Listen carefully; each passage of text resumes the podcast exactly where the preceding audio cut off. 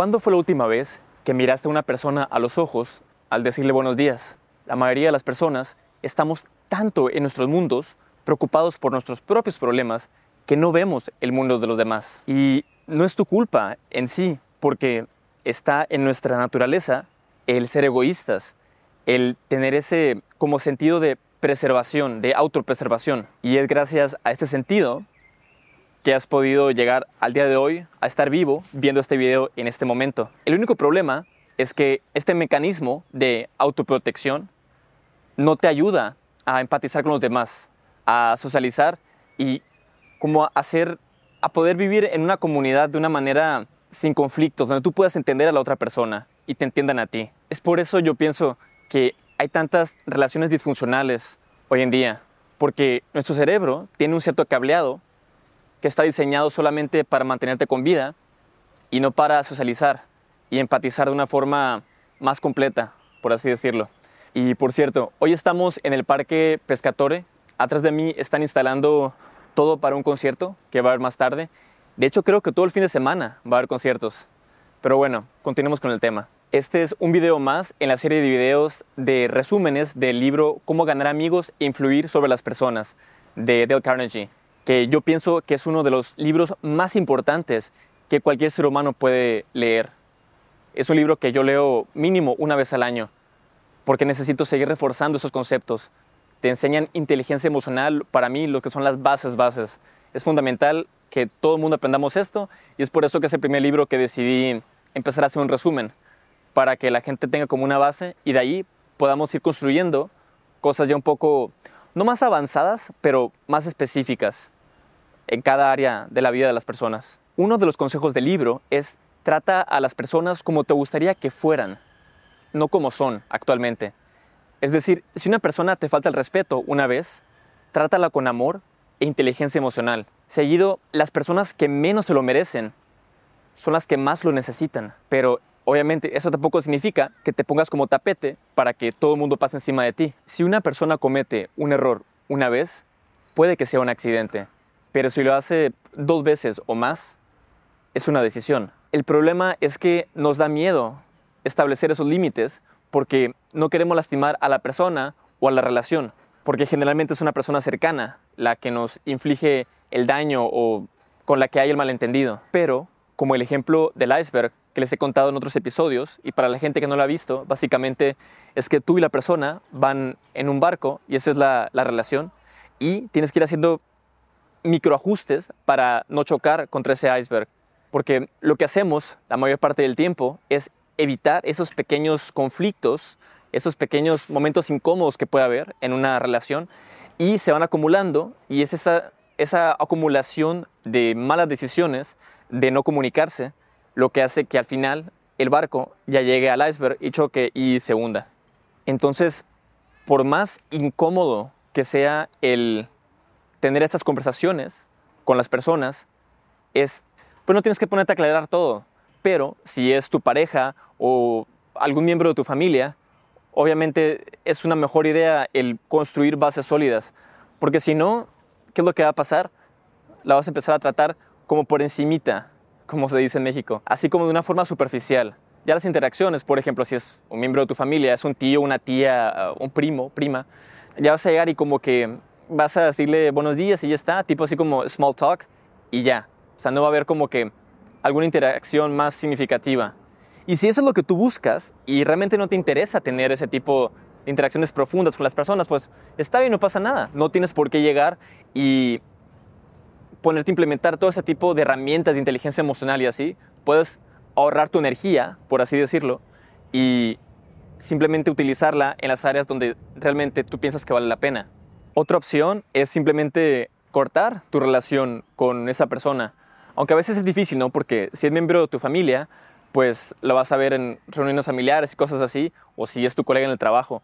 Pero generalmente puedes ya sea cambiar de trabajo o mudarte de ciudad o, lo que sea, hay muchas cosas que puedes hacer y así te puedes evitar más problemas. Simplemente corta la relación y cada quien que siga por su camino, no pasa nada. También es válido eso. Eso también es inteligencia emocional. Hay una historia que me gusta mucho sobre unos rancheros queriendo meter a un becerro, o sea, a una vaquita bebé, a un establo. Los rancheros en ese momento tenían mucha prisa porque tenían hambre y querían ir a comer. Entonces empujaban al, becerro y lo querían forzar a entrar al establo, pero el becerro se rehusaba. Después de haber intentado muchas veces, una de las que hacía el aseo, o sea, la limpieza, aún sin tener muchos estudios, se dio cuenta de la situación y propuso ayudar. Los vaqueros, ya desesperados, le dieron la oportunidad de ayudar sin muchas expectativas. Al acercarse, la persona de limpieza pudo inmediatamente mover al becerro. Los vaqueros en shock le preguntaron cómo lo hizo. Ella, sin titubear, dijo, Ustedes solamente estaban pensando en lo que ustedes querían, sin tomar en cuenta las necesidades del animal. Solamente pensaban en ir a comer, mientras que el becerro también tiene hambre. Y al meter un dedo en su boca, le recordé que le esperaba la leche de su madre. Y obviamente en tu día a día no vas a poder ir por la vida metiendo el dedo a la boca de las personas esperando que se solucionen las cosas. Tienes que tomar el concepto general, que es el tomar en consideración las necesidades de la otra persona. Esta es la base principal para poder llegar a cualquier entendimiento, y ponerte en el punto de vista de la otra persona. Y esto es bastante difícil de lograr porque actualmente no tenemos telepatía y necesitamos la comunicación para poder llegar a cualquier tipo de acuerdo y esto genera muchísimo, muchísimo malentendidos. Entonces tú me podrás preguntar, pero ¿de qué manera puedo llegar a un acuerdo? Y esto es con la influencia, como lo dice el libro. Carnegie dice que la influencia no se trata de ser el más listo y engañar a los demás, sino de encontrar lo que la otra persona quiere y ofrecérselo de una forma en la que beneficie a los dos, o sea, a ti y a la otra persona. Todos somos egoístas.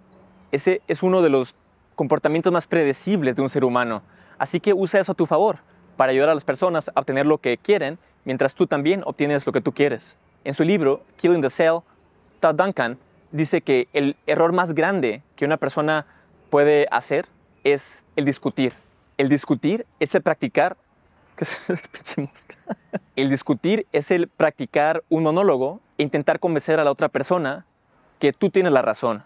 Pero para generar confianza necesitas mucho más que un monólogo. Necesitas tener un diálogo, una conversación, escuchar a la otra persona. Así que la próxima vez que estés intentando convencer a alguien de hacer algo, que eso es lo que hacemos todos los días, primero escucha lo que tiene que decir la otra persona, crea un diálogo y muy probablemente empieces a tener mejores resultados. Pero realmente presta atención, no solamente lo hagas por cumplir con el requisito de, de escuchar.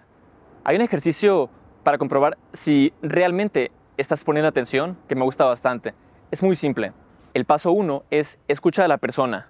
Presta mucha atención a todo lo que tiene que decir. El segundo paso es cuando la persona termina de hablar, tú haz un resumen de todo lo que la persona te acaba de decir a ti. Y el paso 3 es que la persona te hará una puntuación del 1 al 5, 5 siendo la mejor. Si la persona te da un 5, ahí se termina el ejercicio, porque significa que sí escuchaste. Si la persona te da un número más bajo que 5, tienes que preguntarle en qué parte te faltó resumir. La otra persona te lo explicará y tú harás nuevamente un resumen y así hasta que te den un 5. Y es muy interesante este ejercicio porque a veces incluso cuando piensas que has escuchado y que recuerdas el 100% de las palabras de la otra persona, de lo que la otra persona te haya dicho, a veces las personas entendemos un mensaje completamente distinto a lo que nos están diciendo, a lo que nos están compartiendo. Y este ejercicio al principio va a ser muy difícil de hacer, sobre todo con tu pareja, pero una vez que te acostumbras, te darás cuenta de que puede arreglar muchísimos, muchísimos malentendidos. Yo ya lo he hecho con varias personas y cuando intentan hacer un resumen, a veces me he dado cuenta de que no entendieron ni la mitad de lo que yo les estaba queriendo comunicar. Es por eso que hay tantos malentendidos en este mundo, yo pienso. Así que inténtalo. La próxima vez que, que tengas un malentendido o quieras comunicar algo, y dime cómo te fue. Con eso terminamos el resumen de hoy. Este solamente es un pedacito del libro. El libro tiene muchísimas áreas bastante interesantes que vamos a ir desglosando en los siguientes videos. Si encontraste al menos un poquito de valor en este video o razonaste con algo o dices, ah, está padre lo que dice, considera suscribirte. Te puedes suscribir aquí y aquí puedes ver más videos. El suscribirte realmente ayuda. Yo sé que parece que no, pero sí ayuda muchísimo. Gracias por quedarte hasta el final. Te envío un abrazo y un beso así con mucho cariño. y nos vemos el siguiente episodio, el siguiente domingo. Chao. Creíste que iba a bailar, ¿no?